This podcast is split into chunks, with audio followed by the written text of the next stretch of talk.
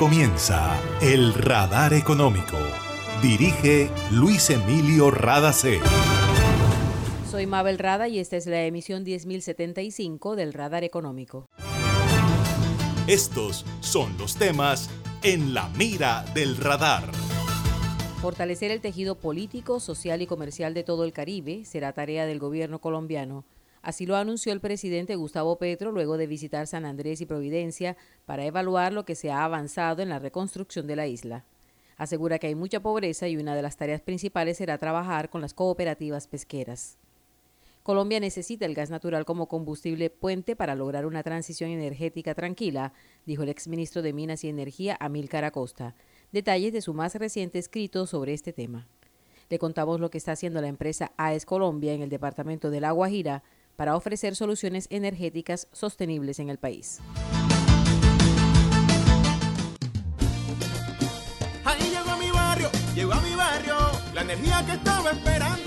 Con la que ahorro para seguir vacilando, todo el Caribe la estaba esperando. Conéctate con la energía que transformará tu barrio, proyectos que mejorarán la calidad del servicio y te permitirán tener el control de tu consumo. DC a la energía que cambiará tu vida sin costo alguno. Y yo soy puntual con aire, me acompaña noche y día, porque con aire disfruto la vida. Aire. En Gases del Caribe tenemos una nueva línea de WhatsApp para atender tus solicitudes relacionadas con nuestro servicio. Escríbenos al 605-322-7000 y obtén respuesta inmediata. Recuerda 605-322-7000. En Gases del Caribe, tus trámites a la mano. Estamos contigo. Vigilado Superservicios. GESELCA es respaldo y confiabilidad para que Colombia pueda transitar por la ruta de la sostenibilidad. Cuando hay energía, todo es posible. En el radar le contamos lo que está pasando en la economía. El economista y exministro de Minas y Energía, Amílcar Acosta, dice que la principal fuente de emisiones de gases efecto invernadero en Colombia es el cambio de uso del suelo explica que la agricultura, la ganadería y especialmente la deforestación, que en 2021 registró la cifra de 174.103 hectáreas, aportan el 45% de emisiones en el país. Acosta dice que en Colombia, como en el resto del mundo, el gas natural está llamado a servir de combustible puente de la transición energética. Recordó que ya el Parlamento Europeo lo integró a su matriz energética con el sello verde y le dio el mismo tratamiento de las energías renovables. En su reciente escrito titulado El gas natural, el combustible puente de la transición energética, expresa que teniendo en cuenta que las reservas de gas en Colombia son precarias, es imperativo continuar la exploración del mismo, pues solo se encuentra si se busca y de esa forma se garantiza una transición tranquila. Amílcar Acosta agregó que una de las lecciones aprendidas de la tragedia que vive la Unión Europea es que la transición energética no debe poner en riesgo la seguridad y la soberanía energética. Y precisamente sobre este tema, que abrió una discusión nacional luego de las declaraciones de la ministra de Minas, Irene Vélez, sobre frenar la exploración en el país y acudir si era necesario al gas de Venezuela, el gerente de la firma Gases del Caribe, Ramón Dávila, dijo que el sector está más tranquilo luego que la ministra asegurara en Barranquilla que todavía no se va a parar la búsqueda de gas natural. Manifestó de que se va a seguir explorando, se va a seguir incentivando el descubrimiento de gas natural en todo el país, porque realmente resultaba un poco ilógico que teniendo la manera de abastecernos de gas natural aquí en el país de una manera cómoda, eficiente y económica, tuviéramos que acudir al gasoducto, al gas de Venezuela, creando una dependencia económica que para nada es conveniente, sobre todo dadas las múltiples confrontaciones que hemos tenido con el país vecino desde, siglos atrás. Ya hemos visto que hemos encontrado dos importantes descubrimientos. Eh, el de Uchuba, que es el más reciente, que está, digamos, a 30 kilómetros de la costa de la Guajira y la costa también del Magdalena, un poco más alejado. Y lo de Gorgon 2, que es el pozo delimitador. Entonces, le recuerdo, estos, estos campos tienen un, un, pozo descubridor, pues digamos, que es el que se detecta el potencial gasífero o petrolero. Y después hay un pozo delimitador que es el que, con el que se hace para medir las reservas reales que hay en, en lo que se descubrió. Entonces yo creo que realmente estamos ante unas alternativas muy buenas en materia de gas natural, además pues digamos de, los otros campos que, que están aquí en el continente pues ya eh, onshore eh, explorándose. Era Ramón Dávila, gerente de Gases del Caribe. La implementación de energías limpias y el uso de tecnologías renovables juegan un papel importante para enfrentar la crisis climática a nivel mundial y por supuesto Colombia no se puede quedar atrás en la creación de conciencia en el sector público, la empresa privada y la ciudadanía. Una empresa con experiencia en generación y distribución de energía en 14 países que le está apostando a Colombia desde el año 2001 es la firma AES, que desarrolla un proyecto en el departamento de La Guajira. Federico Echavarría, presidente de AES, cuenta qué se está haciendo al norte de Colombia para ofrecer soluciones energéticas sostenibles. Tenemos agua, tenemos en operación sol y estamos desarrollando un clúster de más de mil megavatios eh, en La Guajira. Eh, hemos venido avanzando en el proyecto de desarrollo, eh, sin embargo, el reto más importante que, que tenemos hoy en día es poder terminar toda la infraestructura para que esa energía se pueda transmitir desde La Guajira al resto del país. El reto que tiene La Guajira para poder la construcción de la línea de transmisión que todavía eh, están también en desarrollo. Es importante mencionar que Colombia es un país rico en recursos naturales, pero La Guajira especialmente es una región rica en recurso eólico. El recurso eólico de La Guajira es de los mejores recursos del país, lo cual nos permite desarrollar en esa zona del país unos proyectos confiables, competitivos y sostenibles para Colombia. En el tema de transición es importante avanzar y Colombia tiene que avanzar en el tema de transición. Pero no es que vamos lento, no es ir al paso que la tecnología, que los mercados, que los usuarios nos lo permiten, no acelerarla eh, artificialmente.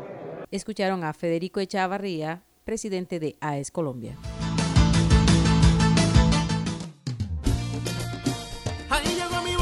Llegó a mi barrio la energía que estaba esperando, con la que ahorro para seguir vacilando, todo el Caribe la estaba esperando. Conéctate con la energía que transformará tu barrio, proyectos que mejorarán la calidad del servicio y te permitirán tener el control de tu consumo. Y sí a la energía que cambiará tu vida sin costo alguno. Y yo soy puntual con aire, me acompaña noche y día, porque con aire disfruto la vida. Aire. Para reportar escapes o emergencias de tu servicio de gases del Caribe, marca la línea 164 desde tu teléfono fijo o celular y recibe la mejor atención de nuestro personal calificado de manera oportuna y eficaz. Línea 164, disponible las 24 horas, los 365 días del año. También puedes marcar a la línea nacional 018000 91 Tu línea amiga 164 de Gases del Caribe. Estamos contigo. Vigilado Superservicios.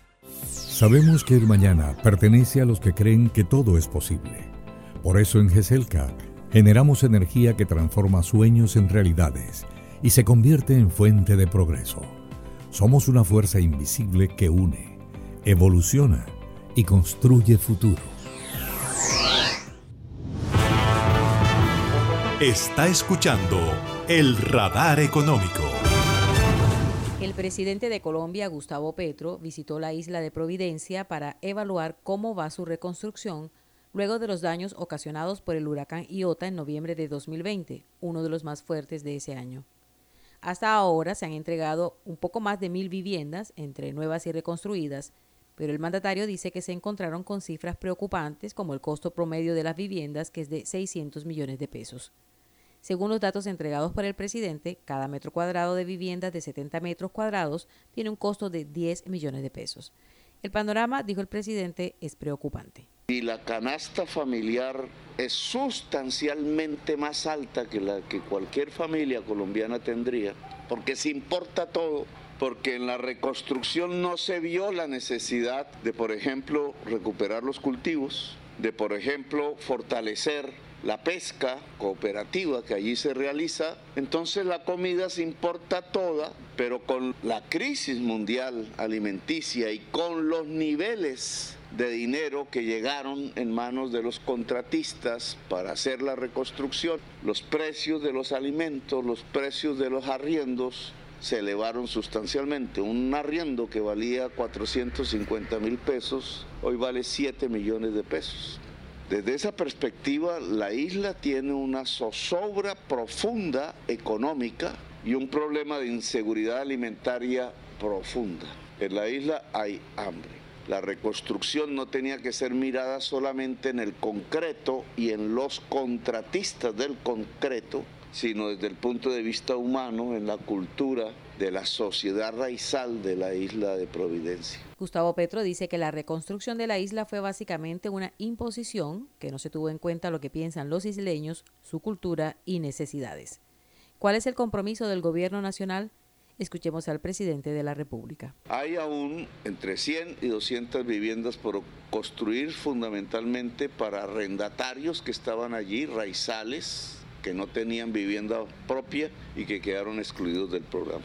Nuestra intención es que ese programa de vivienda para ellos, para esas familias, se haga bajo los criterios de arquitectura tradicional de la isla y con la fuerza de trabajo de la isla implica importar algo de madera, pero así es como se ha hecho tradicionalmente. En segundo lugar, fortalecer la economía propia de la isla, por lo menos en dos sentidos.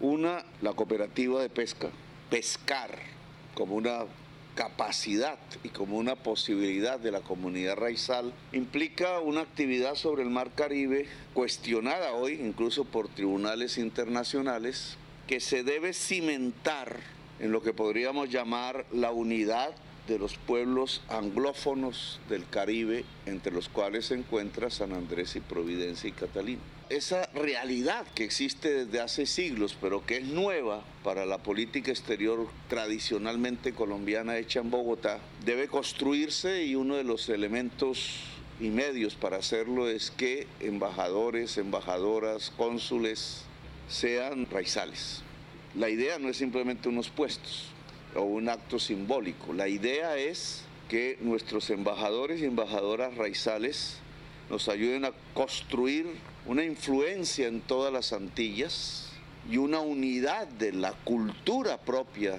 raizal de estas islas que se extiende hacia varios lugares de las Antillas, Jamaica, Bélice, la costa Mosquitia, Puerto Limón, Costa Rica y otros lugares de tal manera que aparezca un nuevo sujeto en la discusión alrededor de los derechos sobre el mar. El presidente de Colombia anunció que el Ministerio de Comercio, Industria y Turismo iniciará el fortalecimiento de las cooperativas pesqueras para eliminar la intermediación foránea e industrializar la pesca artesanal. Más de 450 mil niños, jóvenes y adolescentes estudiantes de colegios públicos de Colombia no se están beneficiando este semestre del PAE, el programa de alimentación escolar. El dato es de la Contraloría General de la República, que hace seguimiento a la ejecución de este programa en todo el país, de la mano de la Unidad de Alimentos para Aprender del Ministerio de Educación Nacional. El servicio fue suspendido en Atlántico, Florencia, Mosquera, Nariño y Quindío por problemas contractuales. En el caso de Atlántico, la entidad territorial suspendió el contrato desde el 4 de agosto debido a la incorporación de los recursos necesarios para adicionar el mismo por 27 días calendario. Otra entidad territorial que suspendió el PAE es Montería. Lo hicieron desde el 21 de julio y ahora se encuentra en proceso de licitación. En el departamento del Magdalena la situación es grave porque no reportan ejecución alguna del programa en lo que va corrido de este año. Ante este panorama, la Contraloría recordó que la entidad ha hecho varios llamados de atención sobre los principios de planeación que deben tener en cuenta en el programa de alimentación escolar para garantizar la continuidad de la operación sin afectar a los estudiantes. Y esto ha sido todo por hoy en el Radar Económico. Gracias por su sintonía.